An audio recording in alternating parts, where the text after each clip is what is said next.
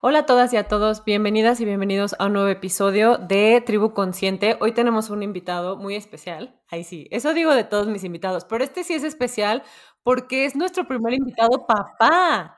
No habíamos tenido hombres, bienvenido. Digan, pero Marcelo es un amigo literalmente de toda la vida, creo que de toda la vida, o si no de muy, muy chiquitos. Desde la primaria. Desde primaria, exacto.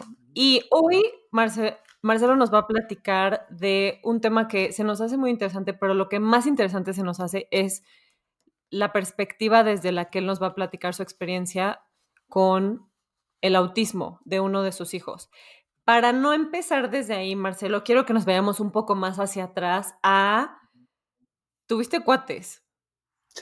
Ya justo hablábamos antes de empezar de, o sea, ya de eso es algo muy cañón. Pero creo que creo que en este caso como que también fue como una bendición disfrazada por todo lo que pasó después con, con tus cuates. Entonces quiero que nos cuentes, a ver, a ver, desde atrás, tienes cuates. ¿Cómo se siente eso? ¿Qué, ¿Qué pasa cuando una persona tiene gemelos o cuates? Es, es este es una avalancha, te pasa por encima, te pasa por encima, te revuelca y de repente sacas la cabeza y dices, bueno, esta es la realidad, vamos a comer. Te a revolcar. esta es la nueva vida, ¿no? Este, es, cierto, yo tengo tres hijos, los tres niños hombres, eh, los dos primeros son cuates, tienen cinco años, son Eugenio y Leonardo, y el chiquito es Mariano, que tiene casi cuatro años. Eh, justo yo tengo cuates, ellos nacen en el 2018 eh, estos niños son a través de, eh, in vitro. Eh, y entonces por eso es que son cuates, ¿vale? mis niños llegan en el 2018 y, y sí, aparte creo que es, curioso lo que dices porque no voy a decir que es una bendición disfrazada, pero nos dio mucha pauta para identificar por muchas cosas, ¿no?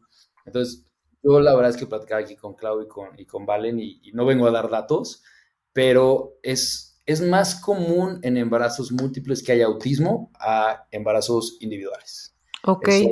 ciencia, números, no les voy a dar los datos porque no me lo sé, pero es la probabilidad. Hay una tendencia. exactamente, la probabilidad de que eh, es más alta si son embarazos múltiples y si son hombres. El porcentaje de autismo es más alto de hombres que de mujeres. Entonces, toda, todos los números pues indican más probable para, para, nuestro caso, ¿no? Entonces, Eugenio es mi niño que tiene autismo. Ajá. Eh, su cuate Leo, pues en ese caso, como decía, sí fue bastante, nos ayudó a identificar cosas. Eh, aquí ambas son mamás y seguramente me escuchan varias mamás, pero conforme se van desarrollando los niños y en especial en los primeros dos años de vida, pues hay muchos milestones muy claros, ¿no? Y esperas que camine y que se pare a ciertos meses y que hable a tantos meses y que haga tantas cosas estos meses, ¿no? Y lo que nos pasó mucho fue con Eugenio y con, y con Leonardo. Eugenio iba más tarde que Leo, en todo. Ok. Entonces, este, Leo, Leo ha sido siempre muy, muy brillante para su edad, entonces siempre iba un poquito más adelantado de lo que debería. Uno o dos meses, ¿no? Oye, caminó, no sé, creo que eran los 11 meses pues Eugenio lo tomó 11 meses más 4 meses, ¿no? Le costaba trabajo, no se paraba. Leo empezó un poquito medio a hablar, a formar palabras, Eugenio se tardó más. Llegó cuatro meses después, empezaba a hacer las cosas después que él. Entonces, lo quieras o no, siempre es, es, complicado cuando tienes amigos con hijos de la misma edad, porque dices, oye, pues tiene la misma edad, ¿por qué el tuyo no hace lo que él hace? Bueno, pues hay condiciones diferentes de vida, las casas son diferentes, las condiciones, el tiempo que le dedican los papás, etcétera, etcétera. Aquí no. Aquí literal estaban los dos niños de la misma edad, nacidos el mismo día, haciendo las mismas cosas, la misma atención. Y pues de entrada ya empezabas a ver algunos retrasos en el desarrollo de Eugenio, ¿no? Que al final así es como de repente lo identificamos o nos lo diagnosticaron, con un retraso en el desarrollo. Que así es como empieza muchos de los casos, o al menos en el ¿Y qué edad tenían cuando, cuando ustedes notan? O sea, porque lo van notando conforme crece y como todo en estos milestones que nos cuentas, pero cuando, cuando ya les saltó, ¿a qué edad les saltó un poco más así de, ok, esto ya no es que vaya atrás? Sí, un poco lo que sucede es, eh, y de, nuevo, sin, venir a dar cátedra o temas este, académicos, normalmente muchas veces se, se identifica o se dispara el tema del autismo en los niños por ahí de los 18 meses por ahí los 18 meses cuando se empiezan a identificar. En muchos casos, ciertas este, conductas, casos, situaciones que como que empieza a, manifestarse, ¿vale? Em, los niños nacen en el 2018 y por eso es importante porque en el 2020 llega la pandemia. Claro. Y en la pandemia, pues nos encerramos. Eh, pasamos 2020, 2021 y, y, según recuerdo una parte del 22 todavía encerrados. Y eh, ahí es cuando empezamos a convivir muy, muy, pues, muy intensamente todo el tiempo en casa. Eh, y ahí es cuando empezamos a ver ciertas cosas. Eugenio, curiosamente, eh, cuando Leo empieza a formar palabras, Eugenio tarda un poquito, pero las empieza a hacer. Y de repente se suelta de parlanchín y hablaba todo el día, no palabras, pero hacía ruido y se hablaba, y, este, y era muy risueño y hacía contacto y se soltaba, ¿no? Ok. Y durante la pandemia se nos fue apagando se nos fue apagando, este, se empezó a... O sea, más, que, más que, perdón que te interrumpa, pero más que observar un, o sea, tú mencionas, siempre vieron como una diferencia porque es imposible no comparar, ¿no? Viviendo en la misma casa, teniendo la misma estimulación, siendo hijos de los mismos papás y, y estando todo el tiempo juntos, ustedes todo el tiempo observaron como un desfase entre ellos, Siempre. ¿cierto? Uh -huh. Ok, y después, aunque Eugenio lo alcanzaba, al final había una regresión. Al, empezó a haber una regresión justo en algunas cosillas, ya cuando lo empezó a alcanzar en algunas cosas y las primeras que, que empezó fue un poquito de lenguaje, empezó a platicar menos, se empezó como a apagar, como a, a, retraer un poco más, se volvió un poco más este, irritable. Yo me acuerdo mucho que estábamos encerrados en la casa los, los cinco, porque ya estaba Marianito, eh, y empezaba a tener conductas muy, este, que él la pasaba mal, ¿no? Este, él se veía que la estaba pasando mal, ¿no? Que le decías, oye, no sé, ya te comiste este, cinco nuggets, diez nuggets, los que tú quieras, y seguir, seguir comiendo. Y no era un tema de, oye, ya no. Ah, pues era el no, era un, un, estrés, pero absoluto de él, y se veía que la pasaba mal, lo sufría, como que no lograba comunicarse, ¿no? De una u otra manera. Entonces, eh, así es un poquito como lo fuimos viendo. Empezó a apagarse, a platicar menos, eh, se volvió un poco obsesivo en algunas cosas. Eso es muy común en el autismo. Acá la verdad es que no eran cosas tan graves, pero por ejemplo iba, iba con un camión de Paw Patrol verde, el de Rocky, a todos lados. A todos lados, iba a todos lados, no lo soltabas, se lo, se lo quitabas, no sé, para bañarse, para lo que tú quieras, y la pasaba mal. Okay. Oye, ¿qué edad tenía ahí? Perdón. Tenía... O sea, cuando empieza a hacer como estos comportamientos tan marcados como yo creo que entre 18 y 20 meses, porque cumplían dos años en mayo del 20 y eso empezó una pandemia por ahí de marzo. Pues unos 20, 21 meses, yo creo. Ajá, un poquito más de año y medio. Este, entonces, así es como que nos fuimos dando un poquito de cuenta de las cosas, ¿no? Eh, empezamos a investigar un poco, la verdad es que Andrea se empezó a sentir bastante incómoda y, y eso creo que siempre ella lo vio con, con intuición, la verdad, y siempre decía, suena, algo no me macha. Eh, y, pues poquito a poco fuimos encontrando algunas cosillas que, nos preocupaban, ¿no? Y así es como empieza, o así por lo menos empezó el caso de, Eugenio, por ahí de los 20 meses, yo diría. Ok, ¿y cuándo deciden como, ok, esto ya como que es una lista que no me checa?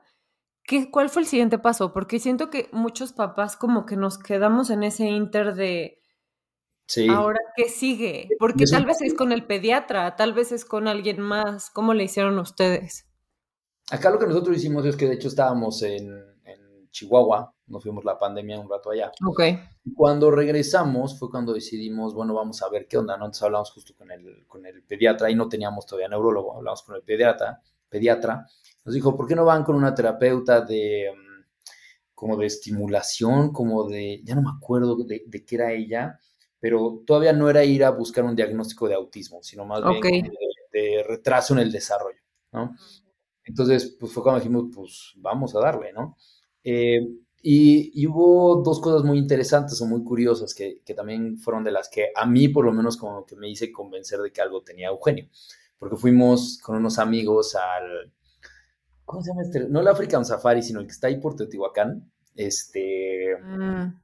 como un African Safari biopar como el bioparque, creo que es el bioparque que tienen los, los animales, ¿no? Y entonces íbamos en el camioncito y estábamos pasando junto a la, a la jirafa. Entonces la jirafa se acerca al camioncito para que le des de comer. Pero pues la jirafa, la cabeza de la jirafa es como de mi torso entero, o sea, es una cosa así. Y la cabeza de la jirafa la tenía aquí Eugenio, aquí. Y Eugenio estaba inmutado, no la veía, no la veía, no le, o sea, como si no existiera la jirafa. interactuaba con ella. No interactuaba ni miedo, ni asombro, ni alegría, como si no existiera. Él estaba hasta como hasta cierto punto como ignorándola. Eh, a mí eso me impactó muchísimo y dije, algo, algo tiene Eugenio, ¿no? Y e incluso cuando empezamos a ir con esta terapeuta, este, Eugenio lo que hacía es que se, se aislaba de estímulos que él decidía, ¿no? Entonces, eh, sacó una, una pues, como canastita de silbatos, de matracas, una bubucela estilo mundial de Sudáfrica para hacer ruidos. Y Eugenio estaba completamente, este, o sea, no, no, no los, parecía que no los escuchaba, o sea, literal, porque nos empezaba a pasar que le decíamos, oye, Eugenio, Eugenio, Eugenio, y no nos, no nos hacía caso. Entonces nos dijeron, oigan, pues igual y valía la pena que lo chequen igual y no escucha. O sea, igual ese es el tema, que no, no, no se da cuenta y no reacciona y no entiende esos estímulos, ¿no? Entonces, parte como del journey que hicimos con esta terapeuta, ella desde el inicio nos dijo, yo no les voy a decir ahorita si tiene autismo o no, sino tenemos que ir viendo diferentes cosas. Entonces, fuimos con una audióloga, creo se les dice, le hizo las pruebas, nos dijo, Eugenio escucha perfectamente, nada más decide ignorar los sonidos. Es, Claro. es capaz de, de retraerse y no, y no reaccionar a ellos, ¿no? Eh, hicimos varias cosas, fuimos con un neurólogo, fuimos, estuvimos trabajando con esta, con esta terapeuta, hasta que llegó el punto en, eso fue el segundo semestre del 2021, no, el Ujú. 2020, perdón, 20. hasta que llegó el punto en diciembre que sí dijimos, sabes que hay que, hay que ver qué onda con esto, ¿no? Entonces estuvimos averiguando dónde se hacían estos tipos de diagnósticos. Hay una organización que se llama Domus, eh, que hace los diagnósticos de, de autismo. Tenemos un, un amigo que conoce, que conoce a Gerardo Gaya, que es el, que lidera Iluminemos por el Autismo, que es amigo suyo. Entonces justo estuvimos platicando con él, le comentamos la historia y nos dijo, sí, vayan con Domus, ¿no? Entonces fuimos con Domus, eso fue diciembre del 2020, y para la primera semana de enero nos confirmaron que sí, que sí, era un, diagnóstico de autismo. Eh, normalmente no te dan en muchos lugares el nivel de qué tan, tanto nivel tienes al respecto, porque además creo que eso hay que platicar, lo que es un tema de un espectro que es amplísimo. Claro. Eh, pero fue cuando nos dijeron sí, sí, nos mostraron también como, como, como, cuando haces un examen de admisión, que te graban y que las interacciones y todo, nos enseñaron algunos videos que yo nunca había visto, que Eugenio se puso a correr alrededor de, de, de la mesa donde jugaba. Y es curioso porque en la sala que teníamos, la sala era suficientemente amplia para que él caminara por toda la sala, pero no, no entendías de que estaba dando vueltas. Parecía okay. que nada más estaba caminando por el departamento y de repente en ese video nos dimos cuenta que el niño llegó un momento en que no supo qué hacer con los juguetes y empezó a dar vueltas. Entonces, okay. ahí es cuando nos dijeron, eh, Eugenio tiene autismo y fue cuando se empezaron ya a dar más... más Oye, este, una pregunta, mientras le hacen estos exámenes, ¿cuántos días les toma el examen? ¿Y puede estar mamá papá presente o les piden que estén solamente con las personas que hacen el examen?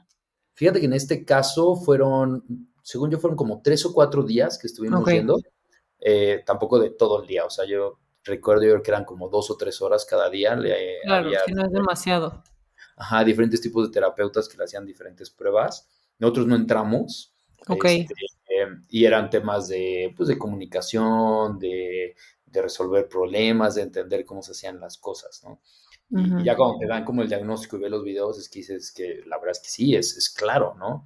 Eh, y, y, yo creo que igual y me voy a brincar la siguiente pregunta o lo que va a seguir la conversación, pero ese tema de ir a hacerte ese, o llevar a tu hijo a hacer ese diagnóstico, es de lo más difícil, es de lo más duro que te puedes imaginar, claro. pero también es lo más importante que tienes que hacer. O sea, absolutamente es, es decir, agarrarte los pantalones y decir, que me digan lo que me tengan que decir, pero yo sí creo que esos meses que estuvimos explorando con terapias de este estilo y terapias de este estilo, eran importantes para llegar al punto en el que estamos, pero lo que o no son seis meses que si hubiéramos sabido que tenía autismo, eran seis meses que lo pudimos haber ayudado mejor. De acción. De acción. Es, es bien complicado y, y, requiere mucho, muchos pantalones y muchas otras cosas, pero es súper importante, es lo más importante que hay que hacer. Siento que es como una confrontación tan cañona que sí hay mamás y papás que se, lo podrían evitar por años, de entrar en una negación de no, con esta terapia y es así y vamos a darle más tiempo. Y, y como dices, son, es tiempo perdido porque hay muchas cosas por hacer a partir del diagnóstico. Sí, 100%. Yo creo que pasa mucho Yo me acuerdo cuando hicimos el, el, yo creo que fue como la segunda o la tercera semana de diciembre, las pruebas, y nos dijeron la primera de enero. Entonces, como que hubo ahí un, un hiatus ahí medio incómodo de, oye, ¿qué está pasando? ¿Qué sucedió? Este, ¿Qué sí es, qué no es, no?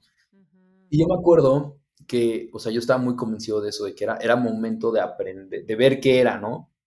Este, y, y, me acuerdo muy bien, este, y ya yo creo que es lo que vamos a platicar, cómo yo lo he vivido y cómo lo he tomado, pero yo me acuerdo, yo creo que el, el, el primero y posiblemente de los pocos momentos que realmente me sobrepasó un día que estaba hablando en el teléfono con Andrés, mi hermano, y, y, le decía, es que, es que no puedo con esto, es enorme. O sea, le decía, mañana nos van a decir, y pensar que, que es autismo me, me, sobrepasaba. O sea, yo ese día, de verdad, yo estaba en el teléfono llorando con Andrés y le decía, es que no, no sé cómo me voy a, voy a manejar esto, porque además, la forma en la que yo lo veo es que Eugenio es el que va a vivir ese autismo, ¿no? Toda la vida. O sea, es, ok, yo como papá tengo que hacer cosas y tengo que encontrar la manera de, ayudarlo, pero Eugenio de entrada va a vivir en un mundo que no esté preparado para él, que no está listo para él, que no está hecho para él.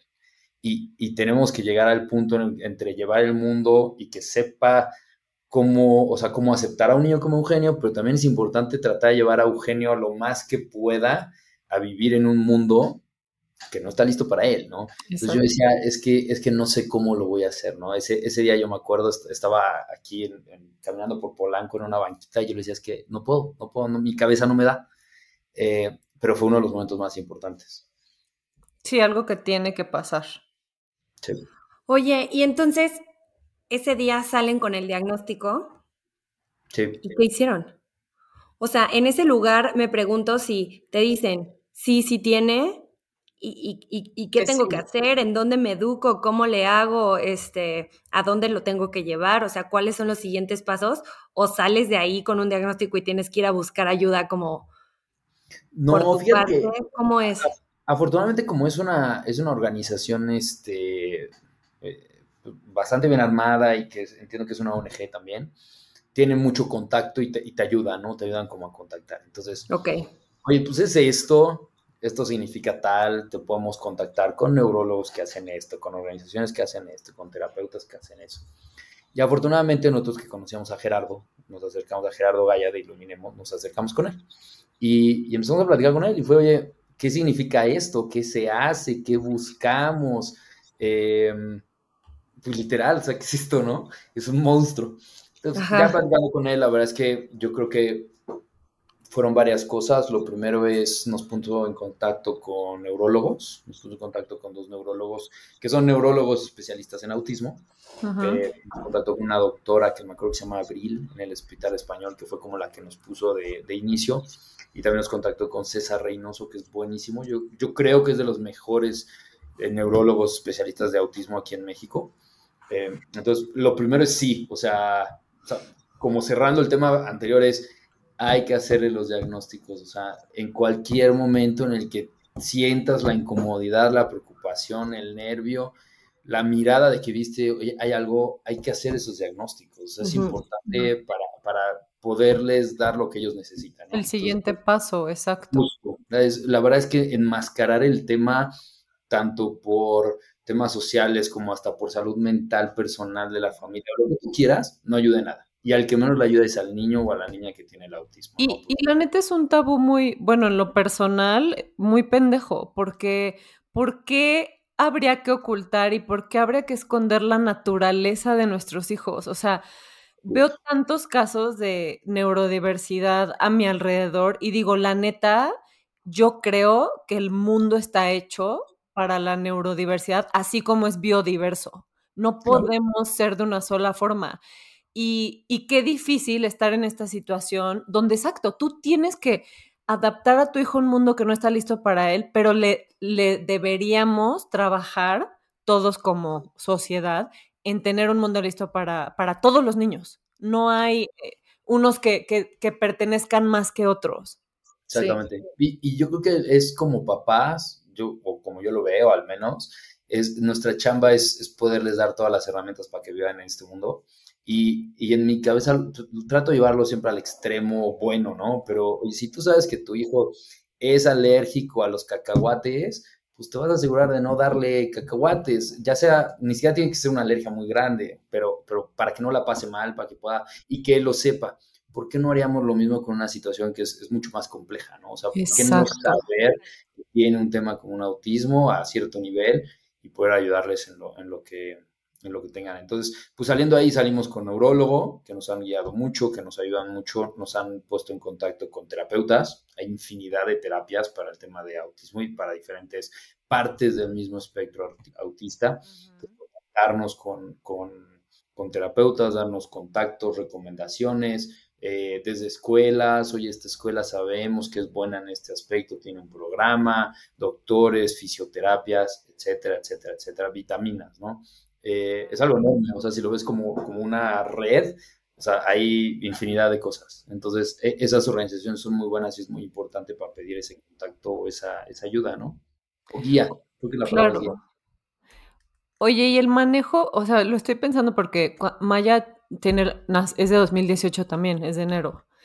Como que estoy pensando en esa edad que ya se me borró un poco, pero ¿cómo lo manejas con tu hijo y con tus hijos? O sea, ¿es una conversación que, le explicas a tu hijo o cómo se maneja en cuanto a comunicación de, porque estoy pensando así de, a ver, tú, tú, o sea, tú como niño piensas diferente y tu forma de pensar y de entender y de aprender es diferente, pero te lo explico tal cual o más bien nosotros como adultos vamos haciendo los cambios y los vamos adaptando. ¿Cómo lo manejaste? Nosotros fuimos muy, muy claros y tan, tan verbales como pudimos con, Leo y con Mariano, como para que lo, lo entendieran, ¿no? Pero, eh, Leonardo y Mariano desde niños saben que Eugenio tiene autismo, o sea, y lo dicen, es, oye, mi hermano tiene autismo, ¿no? Eh, también creo que es importante porque Eugenio no es verbal, o sea, Eugenio tiene cinco años, Eugenio no habla, Eugenio okay. Este, entonces, todavía hay cosas que Eugenio no hace que un niño normal en el concepto de normal, de la normalización, hoy no hace, ¿no? Entonces, siempre, yo lo, lo, siempre lo que buscamos era que los niños estuvieran muy enterados y que supieran lo que significa, em, para bien y para mal, eh, pero también para, para un concepto de que lo pudieran ayudar. Yo siempre he tenido en mente que a mí no me gustaría que sus hermanos sintieran a Eugenio como una carga. Este, ni ahorita ni cuando sean grandes, ¿no? O sea, me parece que, cada uno tiene la necesidad y, el objetivo de cada uno llevar su vida este, como ellos la quieran llevar. Independiente, claro. exactamente, independiente, ¿no? Sin embargo, es padre también que ellos sepan que hay cosas que Eugenio necesita ayuda, o que Eugenio eh, le cuesta trabajo hacer, o que Eugenio va a agradecer. Es que, eso lo deberíamos de saber todos, en realidad. Justo, justo. Por eso es tan importante hablar de esto. Y como te decía, perdón que te interrumpa, pero como te decía antes de grabar, o sea, como que se conoce que existe el autismo, pero al mismo tiempo las personas, o sea, las, las mamás que, de las que yo me rodeo por, oye, Clau, no te saben definir qué es. Así como, pero, pero ¿qué es bien o por qué da? O, o sea, en realidad como que hay un, hay un desfase ahí porque se, conoce ampliamente y se sabe que existe, pero al mismo tiempo se desconoce el del tema a profundidad. Entonces yo creo que es importante empezar por ahí para que las personas sepan que el trastorno del espectro autista es como un trastorno neurobiológico, o sea, que afecta el sistema nervioso, por así decir, el sistema nervioso central, muy complejo en realidad. O sea, no se ha logrado explicar por qué sucede y afecta principalmente los procesos de interacción social y comunicación, pero 1500 cosas más. Sí, correcto. Y entonces, si tú googleas autismo, dice que las personas tienen eh, poca habilidad para comunicarse, poca habilidad para fijar la mirada y poca habilidad para interacciones sociales. Pero en realidad es importante nosotros conocer todo esto que Marcelo está diciendo, que es, por ejemplo, pueden tener un retraso en control de esfínteres, un desfase, vaya, decir un desfase en, como dice, como dice Marcelo, en el milestone que se tiene que cumplir a cierta edad por una normal, ¿no? Por una curva normal, o sea, no, no vamos a decir... No, la curva normal. normal no vas a decir normal como el estigma, ¿no? O sea, no hay normal. Dentro de la curva normal, ¿no? Entonces, eh, creo que es muy importante conocer estos datos para también nosotros concientizar, ayudar a concientizar a las personas que nos rodean, eh, pues de un tema tan duro para, sobre todo para los papás, ¿no? Porque ustedes están trabajando desde casa, pero no me imagino lo que es salir, ¿no? Salir y, abrir.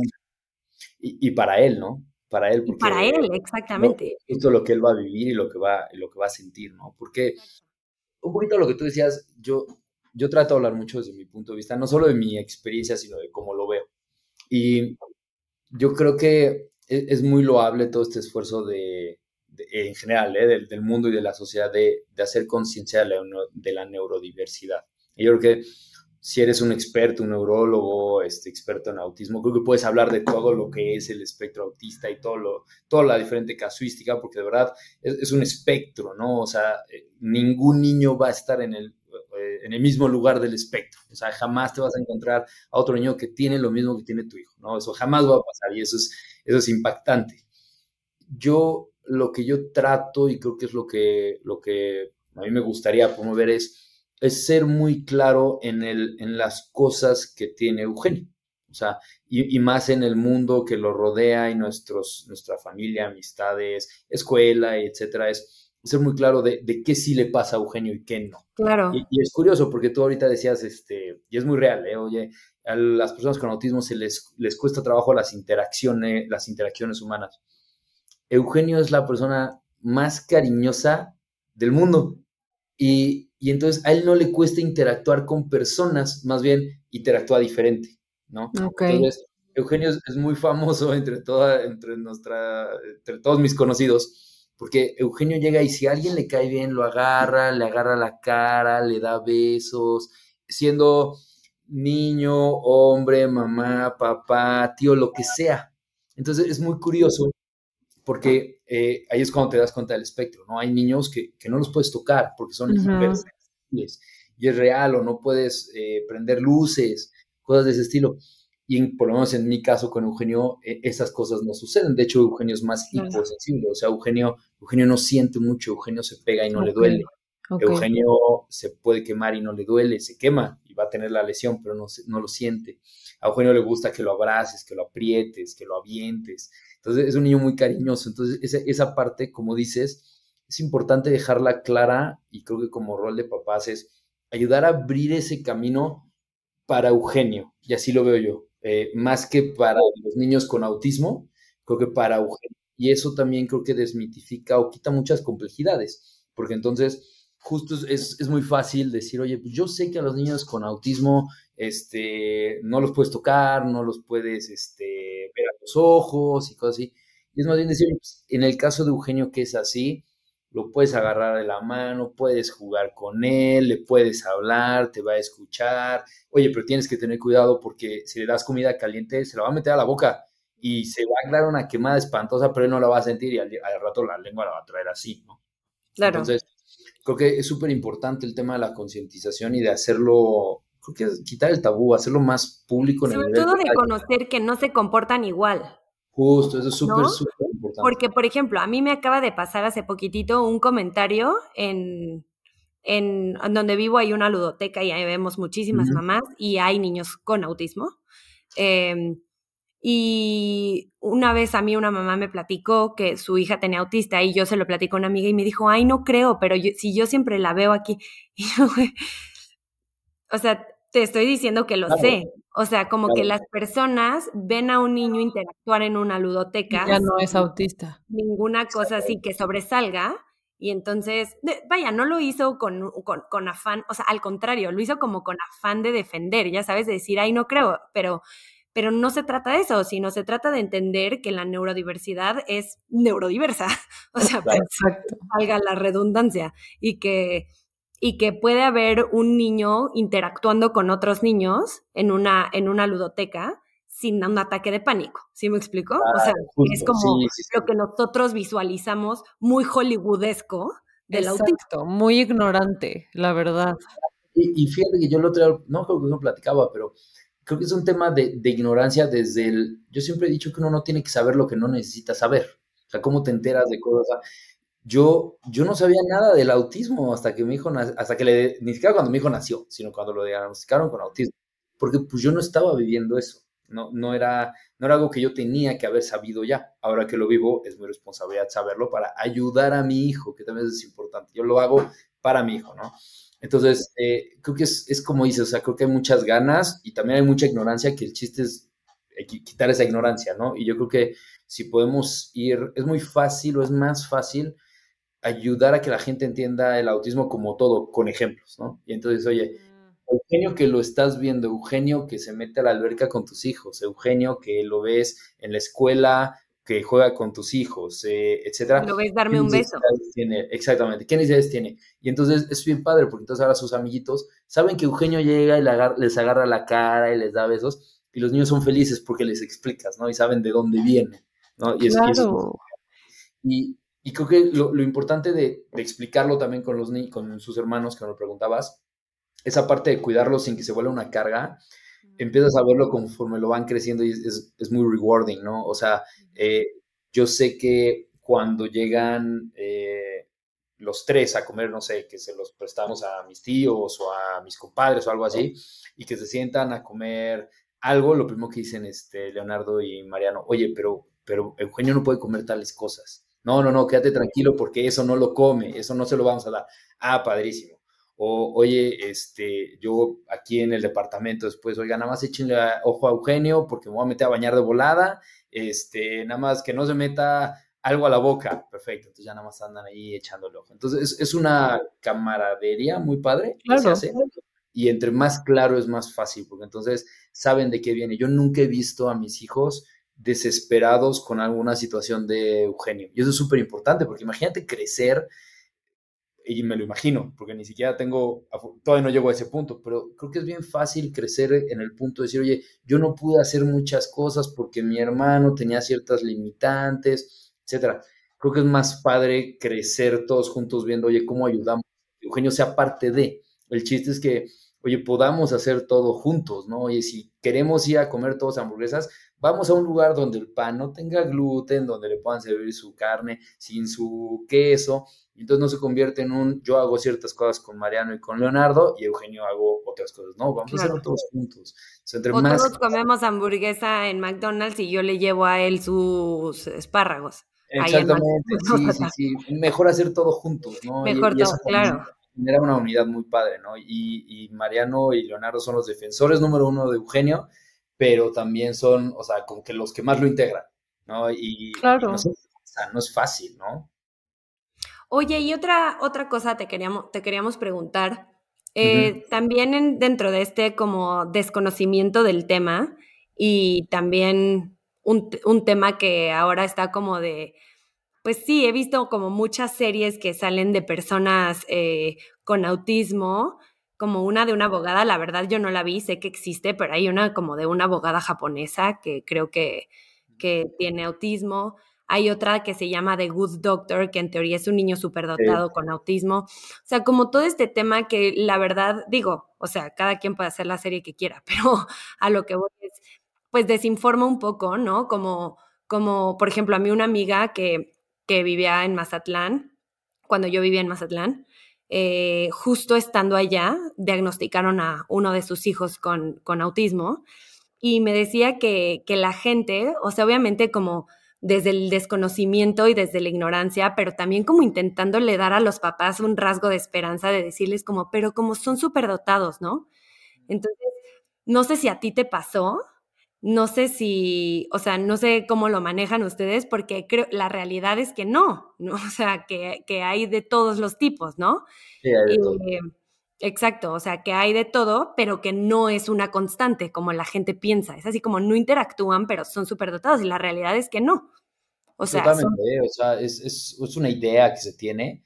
Eh, la realidad es que no pero viene que solo da como falsas esperanzas, ¿no? A los papás desde el desconocimiento. 100%, ¿eh? O sea, es, es muy fácil o, cuando digo es muy fácil no es como en mal sentido, sino que es, es, es muy fácil reaccionar o, o, desde lo que la gente sabe, pero se menciona mucho eso, ¿no? De, oye, ok, pero son muy inteligentes. La realidad es que no, o sea, no viene junto con pegado, hay, hay personas con autismo muy inteligentes, hay gentes brillantes, hay muchos... Y además hay muchos tipos de inteligencia, o sea, no tendrían que ser inteligentes como lo pinta Hollywood, ya sabes, así de que Justo. Y, y, también la realidad es que también hay, hay, mucho, hay mucho autismo con, con, ¿cómo, se dice, ¿cómo se dice esto? Este, sí, con, al, contrario, con, con este discapacidad como discapacidad intelectual, llegan, llegan también, hay mucho de eso, ¿no? Entonces, yo también diría, para nada es junto con pegado, este, creo que algo que también es, es cierto es, hay mucho autismo no verbal, y, a veces es no verbal porque no hablan, pero escriben, es no, a veces no verbal porque no hace ninguna de las dos, a veces es no. Entonces, imagínense mucha de la manera de, ingerir conocimientos a través del lenguaje. Con lo que nos platica, siento, veo esa diferencia entre ese primer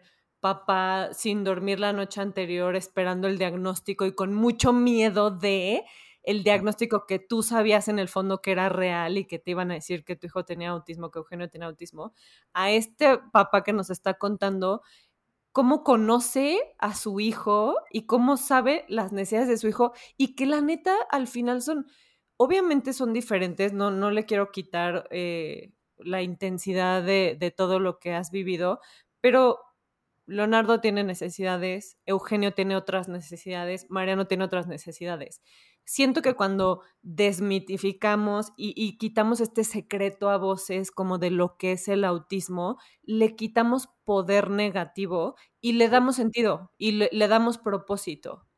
100%, 100%. Yo, yo creo que es, es gran parte de, de, del cómo yo afronté el proceso. Este, Yo creo que yo lo primero que hice fue, fue como aceptación ¿no? Y, no aceptación de, del autismo en mi vida, que creo que es un gran, una manera muy diferente de verlo, sino más bien de aceptación de que ese es Eugenio, ¿no? Eh, y, son palabras, pero cambia la vida. Es, pasa mucho en la comunidad del autismo, de los papás del autismo, siempre dicen, es que hay un duelo, hay un duelo de, y, se, se, maneja como el duelo del niño que no va a ser, o de la persona que no va a ser. Y es muy común y yo no vengo a decir si está bien o está mal.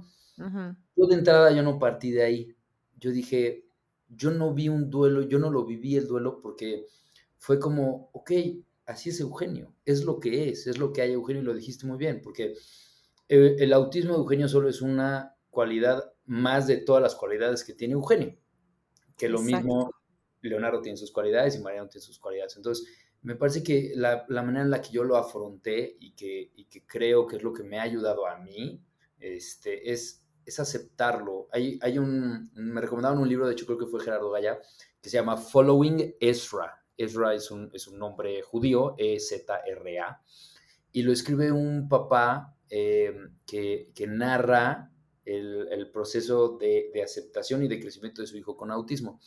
Y a mí, yo siempre digo que ese libro me salvó la vida y lo tengo en mis redes como el libro, el, mi libro preferido y el más importante que he leído, porque justo fue el primero que leí, entonces me lo recomiendan y, y aparte, y lo estoy buscando acá, pero no lo encontré, igual y lo presté. Este, es, está muy padre porque es un, es un libro azul y tiene como el dibujo de un dinosaurio que hace el niño.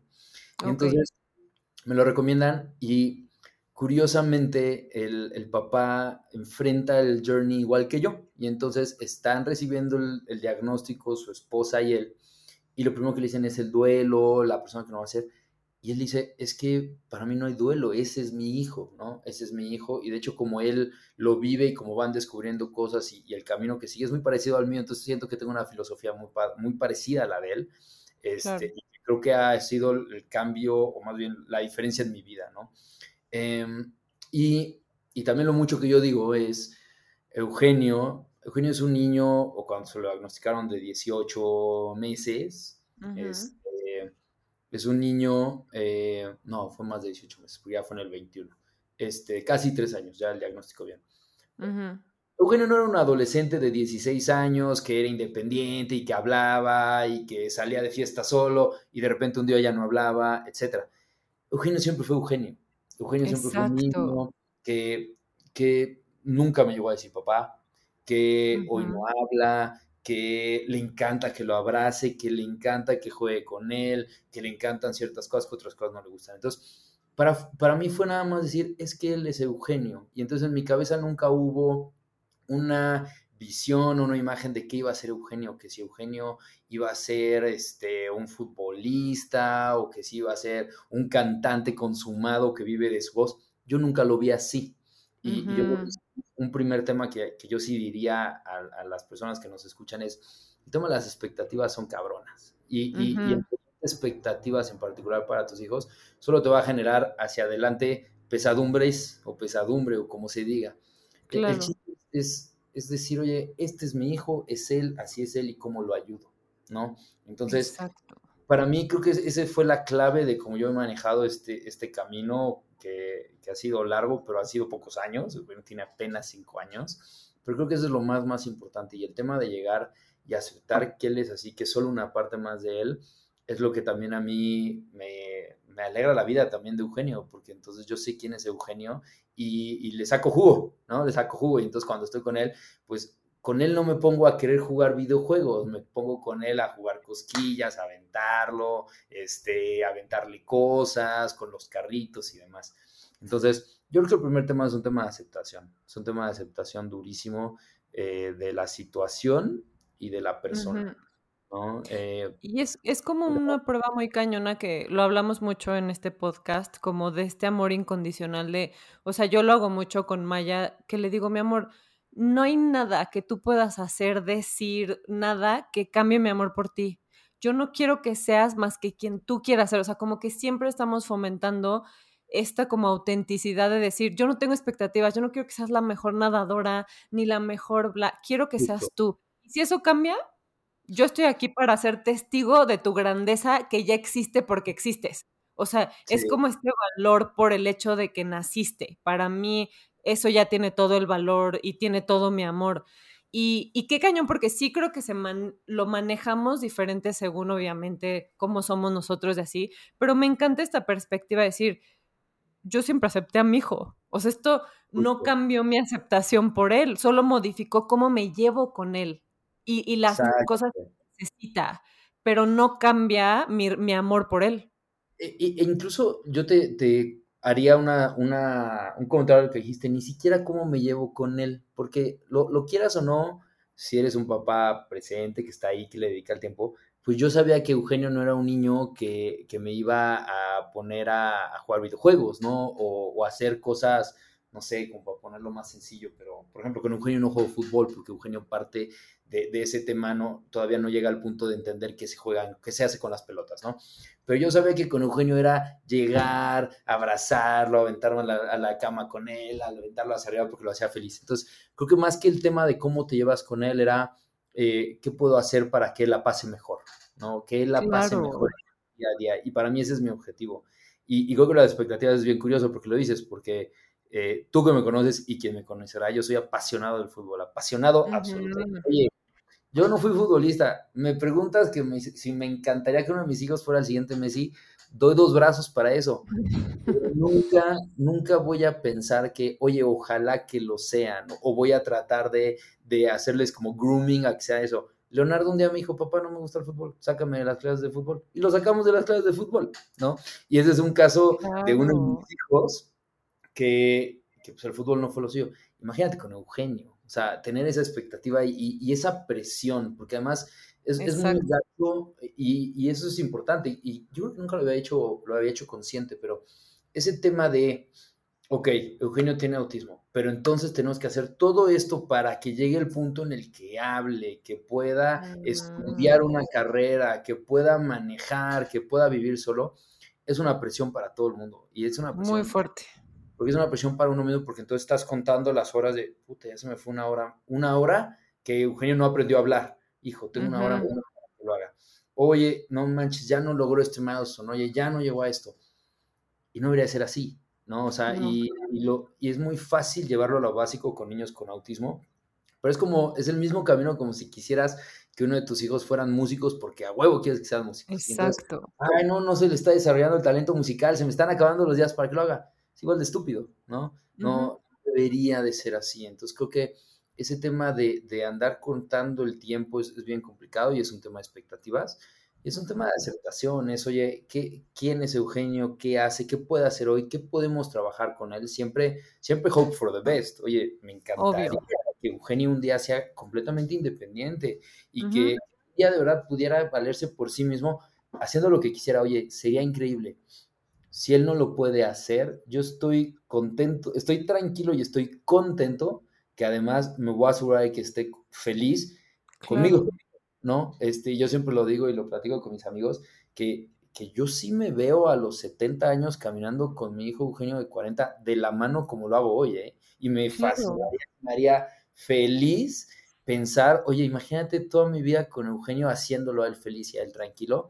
Creo que verlo así te puede cambiar todos los días, porque si no es bien complicado y, y, la verdad es que mucha gente la pasa mal por ese tema y esa, esa visión de la vida que querías tener y, oye, yo tengo tres hijos, oye, quizá podría estarme haciendo ideas, oye, voy a tener nietos, hombres y que sean carrandis y pensar en, en las nueras que van a tener mis hijos.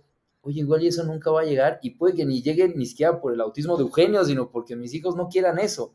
Entonces, cuando empiezas a, a quitarte todas esas ideas a futuro que valen para nada, empiezas a vivir más en paz y, y, lo ayudas más a él, porque al final siempre no perdamos de vista, el chiste es ayudarlo a él, que él pueda estar todos los días tranquilo, feliz, que no la pase mal y que vaya avanzando en sus capacidades y sus habilidades. Eso es súper importante.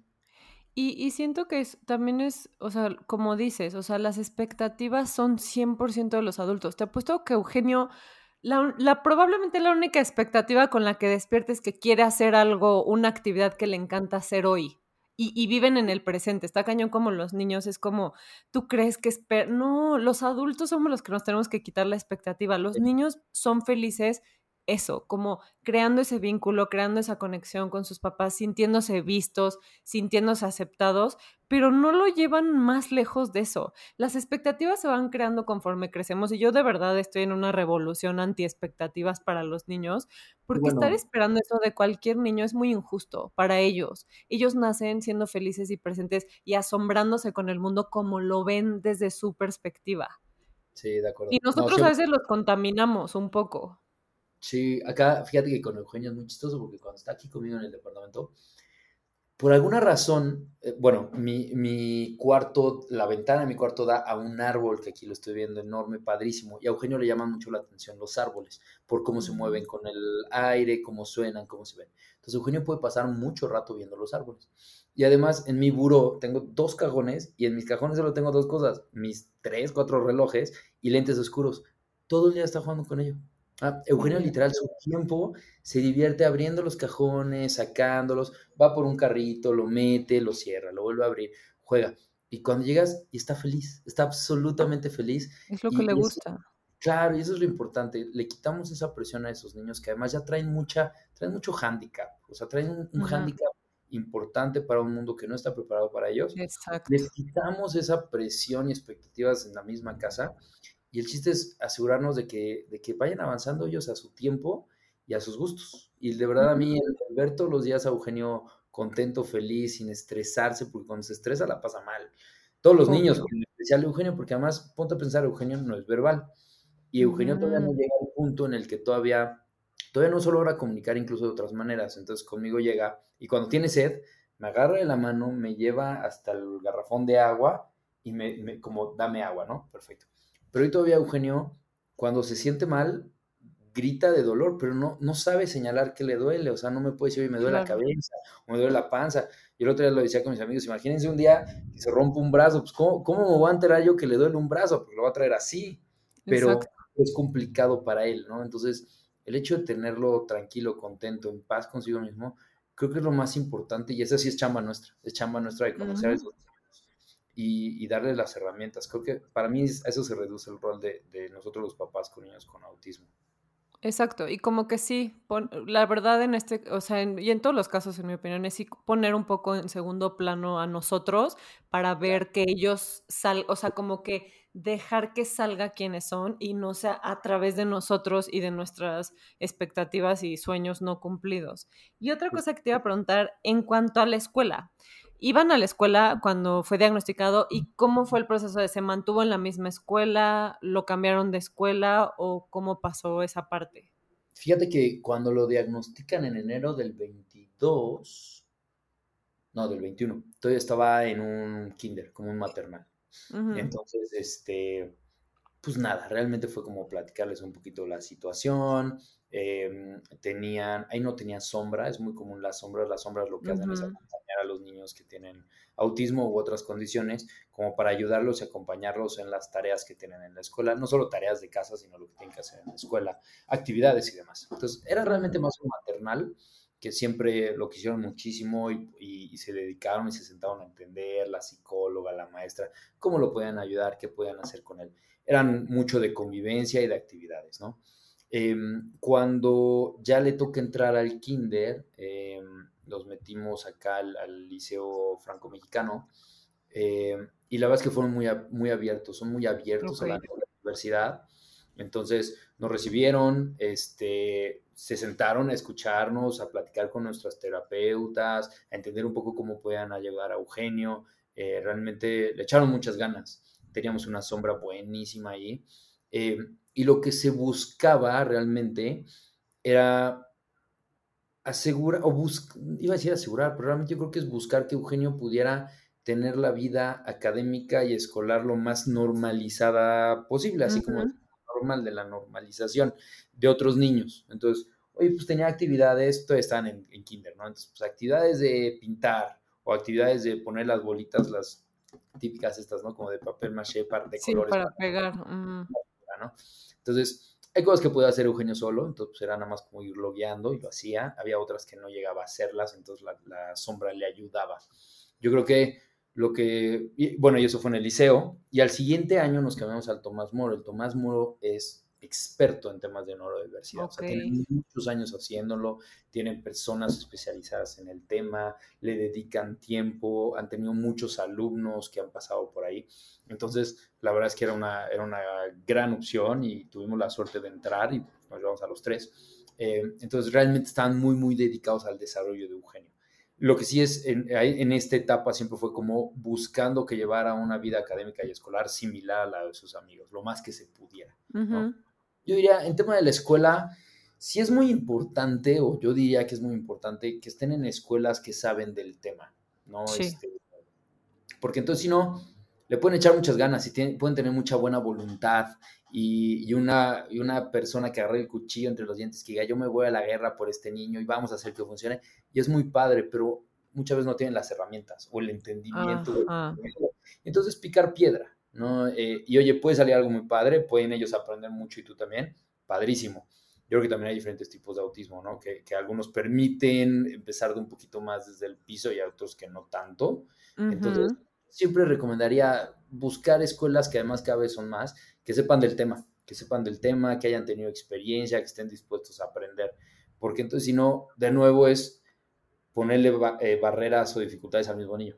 ¿No? sí, y presión, ¿no? Como de tienes que llegar a ciertos eh, objetivos aquí que no vas a llegar porque tú no aprendes igual, porque tú no te expresas igual. Exactamente, exactamente. Entonces se convierte en, un, y en una pues, batalla de poder, ¿no? Y entonces, oye, pues este niño se tiene que hacer igual que, a lo, que los otros niños, y no va al ritmo y no va al nivel. Y es como, pues es que igual y no va a ir, ¿no? Y no pasa nada. Entonces, a mí me parece que lo de la escuela es súper, súper importante, estar en un lugar donde sepan, donde el tema, donde primero sepan del tema, donde estén abiertos a aprender y que tengan la, disposición. Porque a mí me lo dijo un día el neurólogo y tiene muchísima razón. Eugenio no va a ser un niño de cuatro años toda la vida.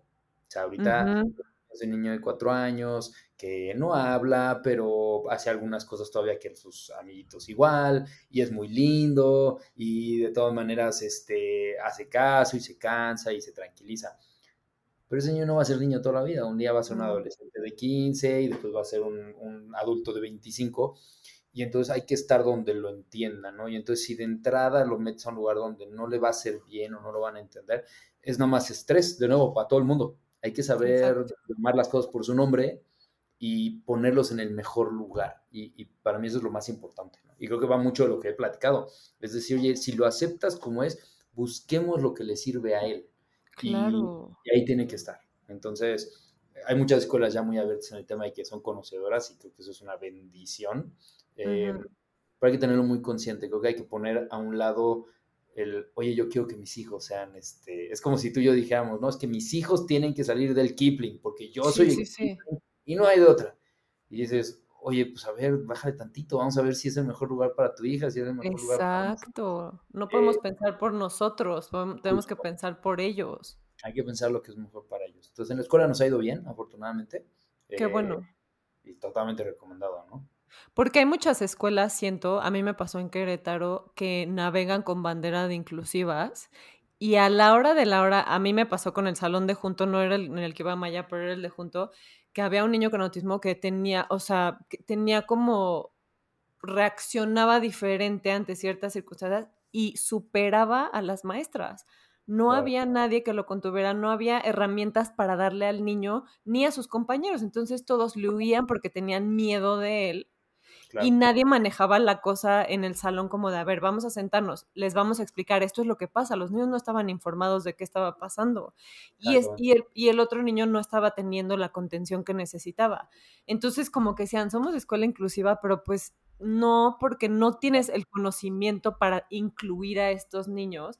Y creo que debería ser algo, y creo que sí lo vamos a ir viendo cada vez más, que va a ser casi, casi que a fuerza. Las escuelas tienen que ser inclusivas, no solo con niños con autismo, niños neurodiversos, niños con, con discapacidades eh, físicas, motoras, o sea, tenemos que abrir las puertas, es irreal pensar, es más, hasta yo lo pienso con Maya y digo, Maya tiene que convivir con niños neurodiversos, tiene que convivir con niños con discapacidades. Esto no puede ser algo que la sorprenda un día.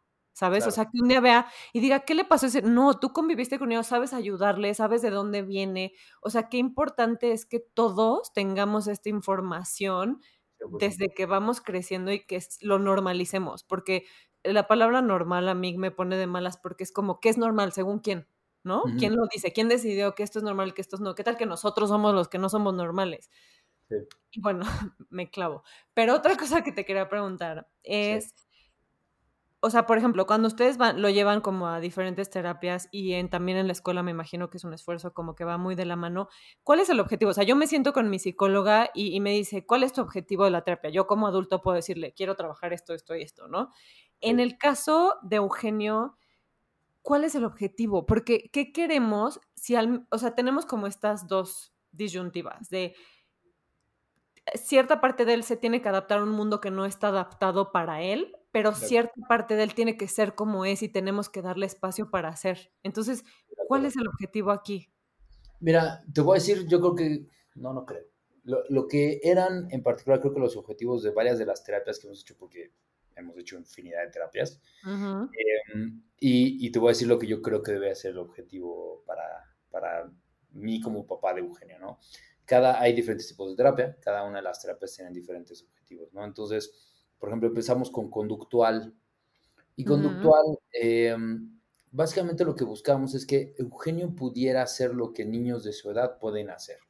Y, va de, mucho, de muchos tipos, ¿no? Este, Eugenio eh, al inicio no, no, podía utilizar los cubiertos, no entendía cómo funcionaban los cubiertos. Y lo que pasa mucho con Eugenio y pasa mucho con niños con autismo es que agarran las cosas y no saben cómo funcionan. O sea, agarran la pluma y, no por ver la pluma, porque además un tema del autismo es que no imitan.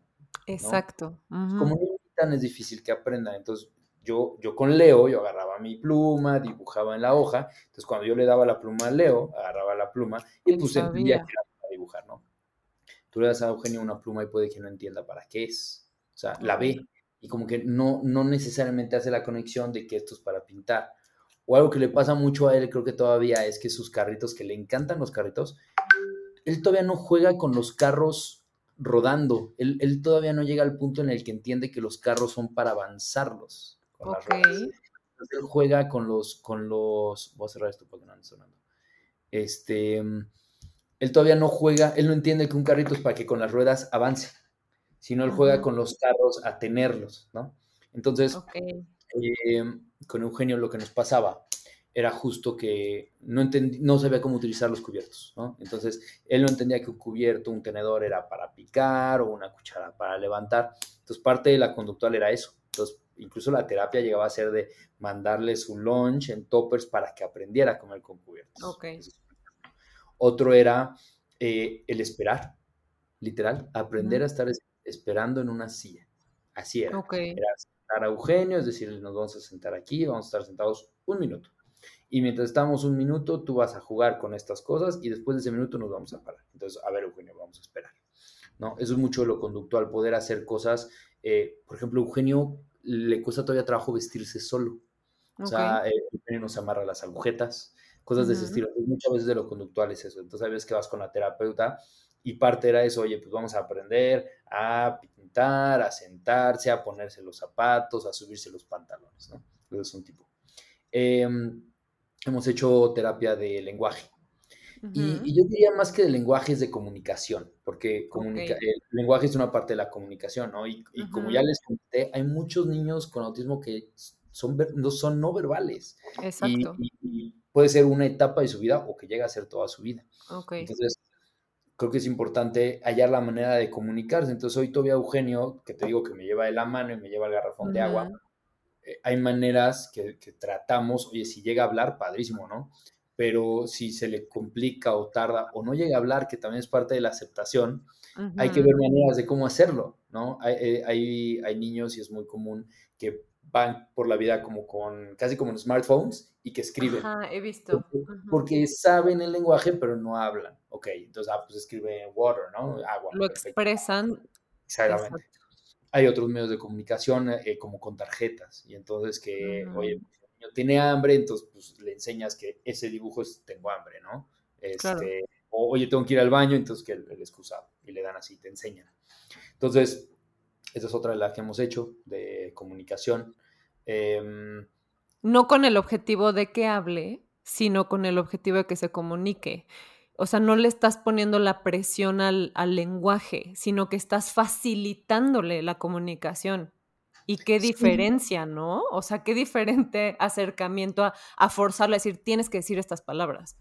Sí, ahí yo, yo, soy, yo soy muy transparente y, y siempre me, gusta ser muy, este, muy transparente y muy coherente.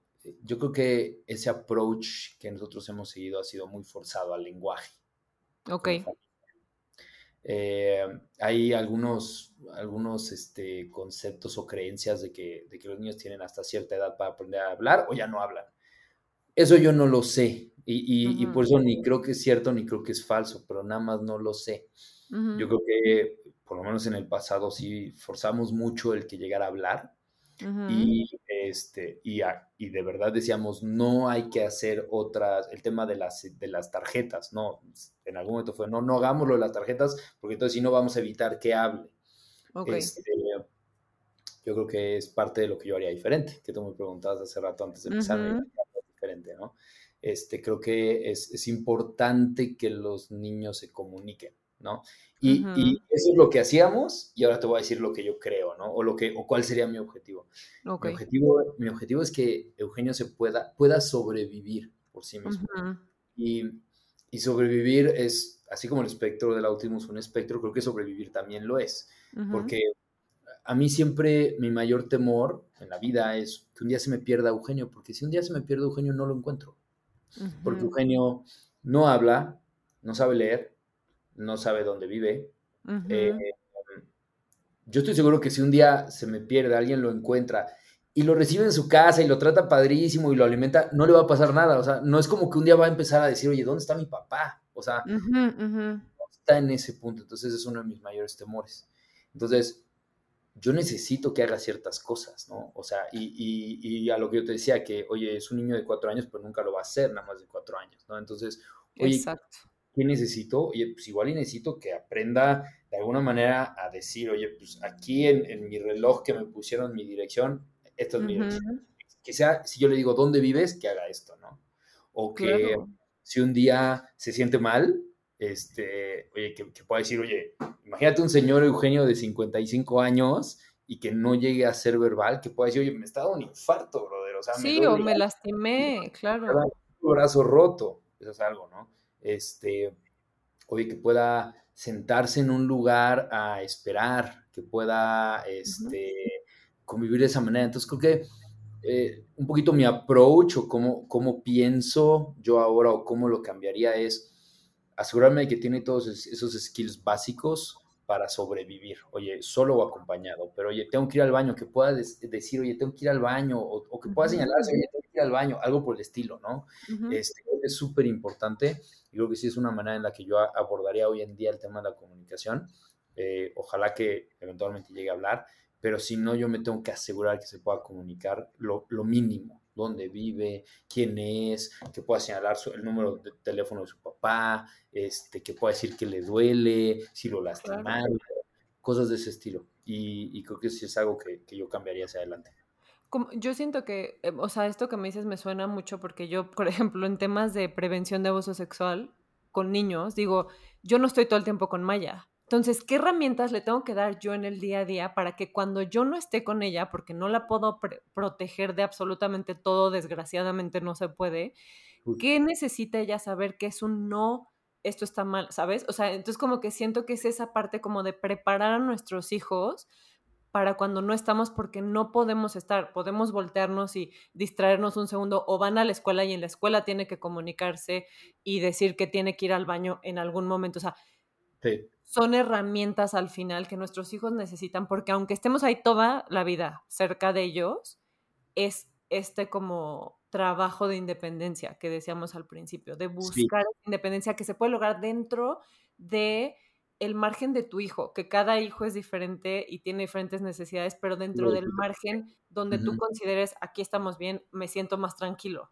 Sí, sí, justo, o sea, que, que pueda que pueda vivir su vida y, fuera de peligro, ¿no? Yo creo que ya cuando logras eso, que logra comunicar lo más básico, este, de la manera en la que se pueda comunicar, creo que es, un win. Este, en el libro que te contaba de Following Ezra, cuenta el papá que mm, el niño se hablaba, llegó un punto en el que se hablaba y todo, pero no era muy, muy talkative, no platicaba mucho.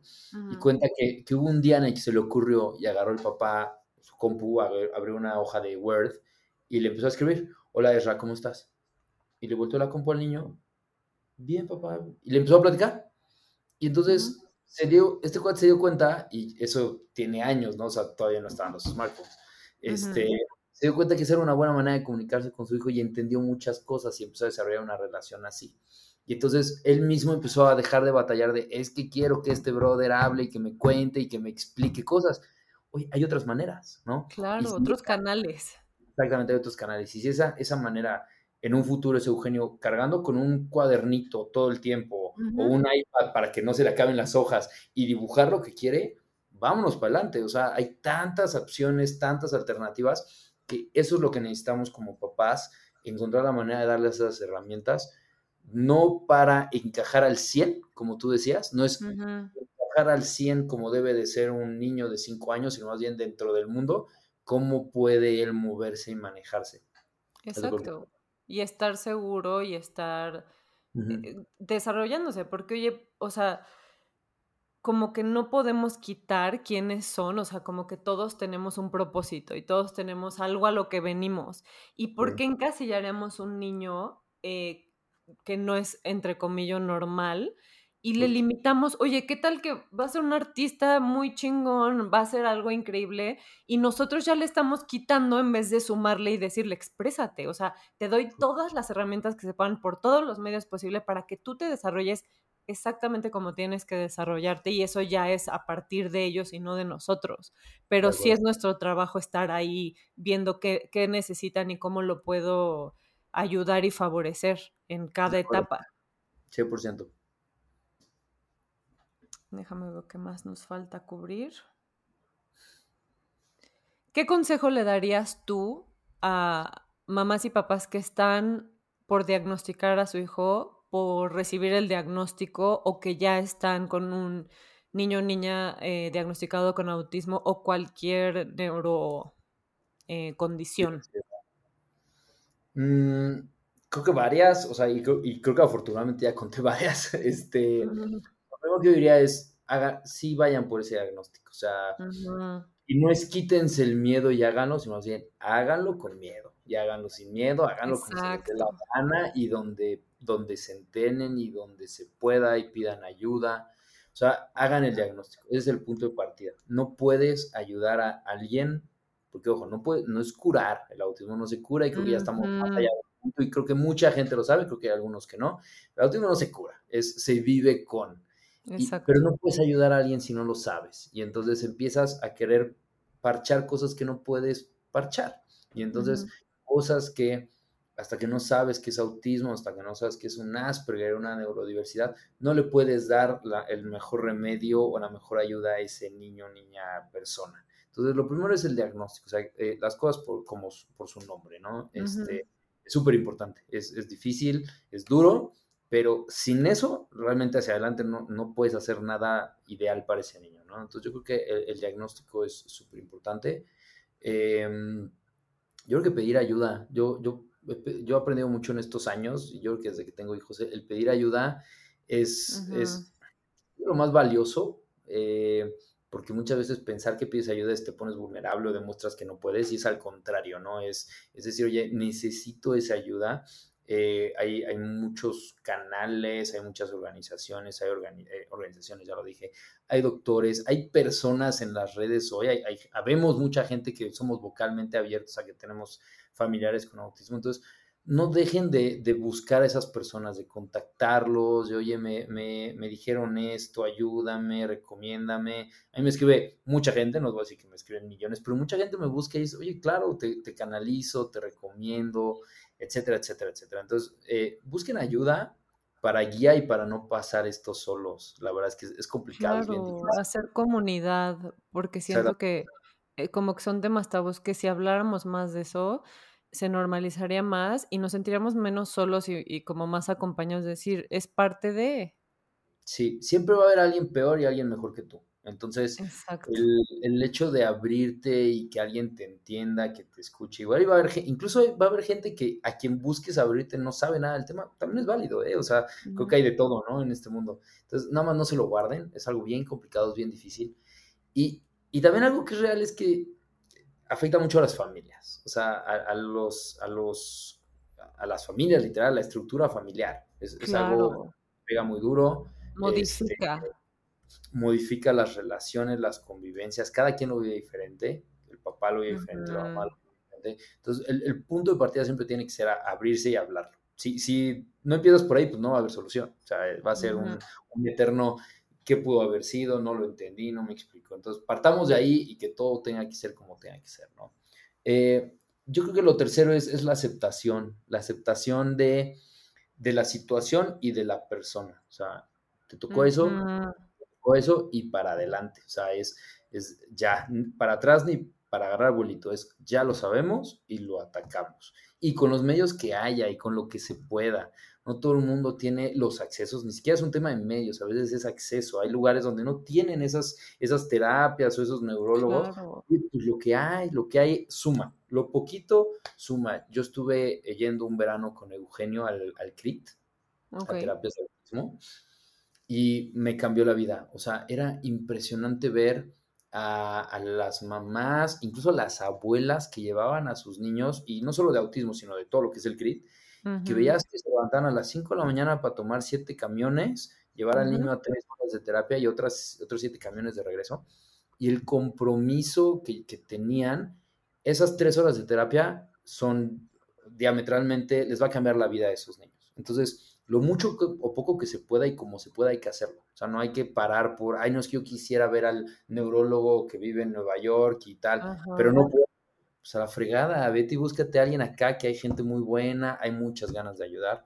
Entonces, eh, no, no, parar por eso, ¿no? Eh, echarle ganas con eso y, eh, ya, y quitarse las expectativas. Las expectativas, puta, es, es lo peor, es lo peor. Es lo peor. todo se te va a atragantar el niño, tú, la familia. Aceptar al niño, aceptar al niño, porque es nada más una cualidad más de tu hijo, de tu hijo que, que lo tienes desde que naciste y que lo has visto crecer hasta el punto en el que está y que lo amas incondicionalmente.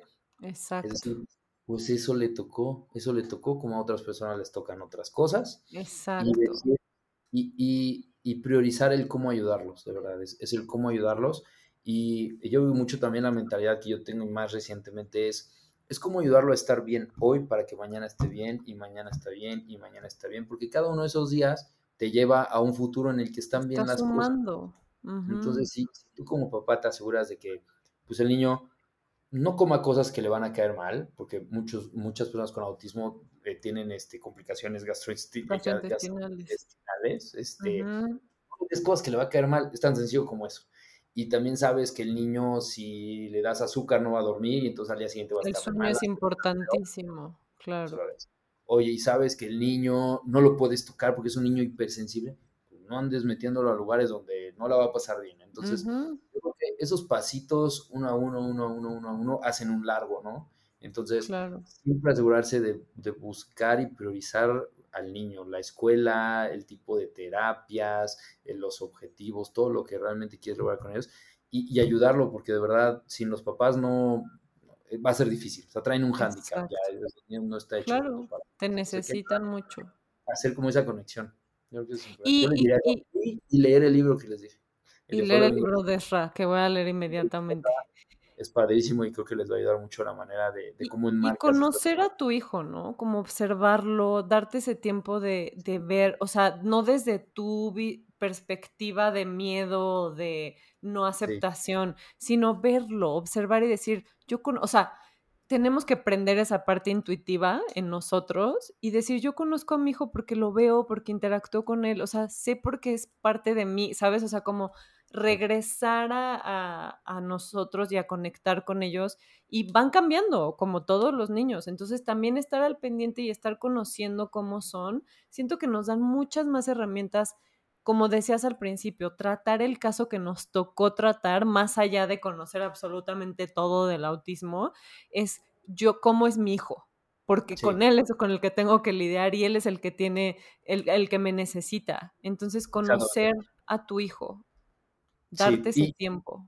Yo diría uno, y porque se me pasó, pero creo que es muy importante, cada quien decide cómo lo quiere vivir, qué tan público, qué tan privado. Yo sí estoy convencido, dado lo que he vivido con Eugenio y de gente cercana, que si uno decide hacerlo público, es, es importante, porque entonces lo que yo sí estoy muy agradecido es que en estos años toda nuestra comunidad, toda mi familia, todos mis amigos, se han metido a la comunidad del autismo y no solo yo, sino también ellos. Entonces, el hacerlo público también ayuda, es una manera de ayudar a tus hijos, es quitar esas trabas de, oye, pues lo llevo a una fiesta y entonces el niño que todos ven raro porque el niño nada más da vueltas, ¿no? Entonces es mejor, oye, pues ya, yo ya lo llevo a una fiesta donde ya saben que a Eugenio le gustan ciertas cosas y lo ponen y le ponen sus cosas y, se van con Entonces, yo creo que también ser lo más abierto que cada quien uno decida yo sí estoy convencido que es una ayuda al niño, porque entonces haces que el entorno donde vive, el entorno no es infinito, tienes un cierto grado de alcance, asegúrate que las personas con las que convive, que sepan, que estén informadas y que estén enteradas, este, es súper importante. Y pues amor incondicional, la verdad es que eso los niños lo sienten, todos sabemos que lo sienten y que un niño no hable, Eugenio no es verbal, no significa que no se dé cuenta que lo amo y que cuando está conmigo está feliz porque nos divertimos, ¿no? Entonces, eso, tampoco pensar que no se dan cuenta de las cosas, es bien fácil. Exacto, porque no es el caso. Y, y, decir, ah, no, es que estamos aquí hablando de frente de él porque no entiende. No, no es así. Se dan cuenta de cosas. Entonces, es, es, darles ese cariño y esa aceptación a ellos directamente, es, cambia la vida y les cambia la vida a ellos. Muy cañón. Y, mi última pregunta y para cerrar es, ¿tú sientes que desde que lo diagnosticaron ves un niño más tranquilo, como que ves un niño más comprendido a partir de las terapias de, de, ustedes informándose, de sus hermanos sabiendo? O sea, ¿ves que sí está como floreciendo como debería porque ya saben cómo, cómo lidiar y cómo tratarlo? 100%, 100%, porque eh, yo creo que es un tema de, aceptación, de entendimiento este, de las personas alrededor. Eh, te digo, mis hijos, Leo y, Mariano, es, ellos hablan abiertamente, mi, Eugenio tiene autismo y por eso toma esto y por eso hace esto y por eso no puedo hacer tal cosa, ¿no? y, ellos saben que cuando yo necesito ayuda con Eugenio, entienden por qué es y, desde, son hasta situaciones como de, ay papá, ¿por qué no? No, eso nunca lo escuchas, es, ok, claro, voy a ayudar a Eugenio y voy a ayudar a mi papá, ¿no? esa es una parte. La otra es entender cómo lo puedes ayudar, ¿no? Este, eh, oye, pues yo sé que Eugenio se empieza a estresar de esta manera, pues lo evito, ¿no? Evito eso. Aquí en el DEPA no hay comida a la vista. Porque entonces cuando Eugenio, Eugenio tiene una fijación oral muy fuerte. Entonces Eugenio todo tiene todo. Entonces, pues eso termina recayendo en comer un chorro. Y no porque, no porque tenga hambre, sino porque pues, lo siente, ¿no? Es esa Como el estímulo. Exactamente. Entonces, a él le, estresaba ver comida y no podérsela comer porque no le puedes dar todo el día. Entonces, en el DEPA no hay comida a la vista en ningún lado. Entonces, eso también le ayuda a él. También el, entenderlo y conocerlo, también sabes cómo tratarlo, también lo que haces no lo tienes que educar, ¿no? Entonces, hay cosas que yo le tengo que decir, Eugenio, eso no se hace o Eugenio eso no. Y lo entiende. Entonces, él ya sabe que hay cosas que no hay que hacer, sabe cuando yo le, le digo instrucciones de cierta manera. Exacto. ¿Cómo lo comunicas? Exactamente. Eh, y la verdad es que la mayoría de las cosas las terminas haciendo diferente justo para él, ¿no? Entonces, este, sabes este, qué juegos con él, qué hacer, este, qué le gusta antes de, acostarse a dormir, que si la luz apagada, que si la luz prendida, que si la ventana, lo que tú quieras, ¿no? Entonces, sí, totalmente está, es, mucho más tranquilo, se controla más, se estresa menos, es más este, paciente, es más independiente. Este, Creo que el avance ha sido, ha sido brutal. Yo creo que esa, esa identificación temprana que hizo Andrea, yo creo que le va a haber cambiado la vida a Eugenio. claro. Em, y, todos los pasos que hemos hecho, yo creo que hay cosas que viendo hacia atrás es bien fácil conectar los puntos hacia atrás y es fácil decir, oye, yo hubiera hecho algo diferente. Pero creo que lo que hemos hecho es lo que había, es lo que había que hacer exacto, exacto. en México. Se hizo lo que se tenía que hacer, creo que vamos avanzando. Y también es súper importante nunca es tarde para revaluar el camino. Eso es súper importante. Y si hay cosas que han funcionado en los últimos dos años, pero que es importante cambiar, hay que agarrarse otra vez los pantalones, hay que hacerlo con miedo o sin miedo y cambiar de ruta si es necesario. Entonces, eso también es súper importante. Eh, tomar esas decisiones y decir, oye, ¿qué, queremos lograr ahora sí? Oye, funcionó esto del lenguaje hablado estos tres años, pues igual y no como queríamos. Recapitular reevaluar o reevaluar una diferente escuela o diferentes tipos de terapia, todo es válido. El chiste, el chiste es hacerlo pensando en ellos. Y si lo haces pensando en ellos, de entrada, el, interés y la buena vibra y las ganas de hacerlo bien, ya, estás de gane, ¿no? Entonces, sin duda creo que Eugenio ha sido muy afortunada en eso y, y espero que un día me lo pueda decir. Ojalá, ojalá sí. Y, y, todo esto que nos estás contando, yo creo que sirve muchísimo para quien nos escucha que están como en la duda, que están como en el, em, empiezo a ver cosas que no me parecen normales, o sea, crear esta conciencia y abrir estas conversaciones para que la gente le, tenga menos miedo y, tengan más como, seamos más proactivos eh, en general en la crianza con nuestros hijos y en, en ir detectando, ir avanzando y va a haber muchos retos de diferentes formas para todos y, si estamos con, en ese vínculo y con esa conexión, entonces vamos a saber algo, nos va a decir, este es el paso, este se siente como el paso correcto. Así es, justo yo creo que es eso, es tomar la decisión con la información que tienes en el momento y decir, esto es lo que hay que hacer, aventarse y, correr el camino, recorrerlo, hope for the best, hacer lo que te toca hacer. Prueba y error. Prueba, error. prueba y error. Eh, pero lo importante es, es no no engañarse, no, no dejar de afrontarlo y, aventarse, aventarse de cara. O sea, creo que, creo que no hay duda de eso. Es el superpoder que tenemos las mamás y los papás. El otro Maya me dijo, ya sé cuál es tu superpoder. Y yo, ¿cuál? Ser la mejor mamá del mundo. Y le dije, neta, sí, mi amor. Te lo juro, te lo acepto. Te lo tomo es más, déjame, lo, grabamos. Exacto, ahora hazme aquí un, este, un pin para llevarlo a todos lados. Pero sí, es cierto, es, es un gran superpoder que, se abre cuando tienes hijos y que no se apaga, se mantiene. No, nunca se apaga, nunca se va a apagar. Es, creo que, además creo que nos hace, nos hace mejores personas. Exacto. mí me, gusta mucho, voy a decir, a mí, a mí me, me encanta ser papá, me gusta mucho ser papá, lo disfruto mucho. Eh, y, y yo, yo no pienso en mí como, ya es que siempre dicen, ah, es que esos niños se los mandan a ciertas personas es nada más uno de mis hijos, honestamente, es nada más uno de mis hijos y lo que le tocó a él vivir, porque el autismo es de él. Exacto, no es tuyo. exactamente, en el momento en el que nos quitamos de, ay, soy el papá que vive con un niño con autismo, o soy el papá que me tocó, no, el niño es el que va a vivir su vida así. Mi chamba es hacerle la vida no más sencilla, sino que él pueda vivir mejor su vida, cualquiera que le tocó vivir, exacto. Y, a mí eso me encanta, y pensar eso, y de verdad lo, lo, visualizo, ya sea un momento, un día en el que Eugenio me pueda decir, papá, vi todo lo que hiciste, y mira qué padre, y ahora lo que logro es tal, hasta el otro punto que es súper importante, la aceptación.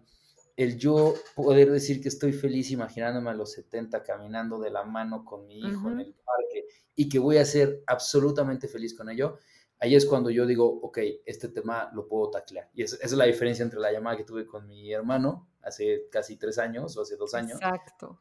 Y ahora, y, es padrísimo poder decir, esa es la vida que me tocó, son mis hijos y lo hago encantado. Y qué, qué, increíble poder tomarlo como una oportunidad para crecer, que creo que todo es una oportunidad para crecer. Qué chingón que, que esto tú también lo tomes así y te haga una mejor persona.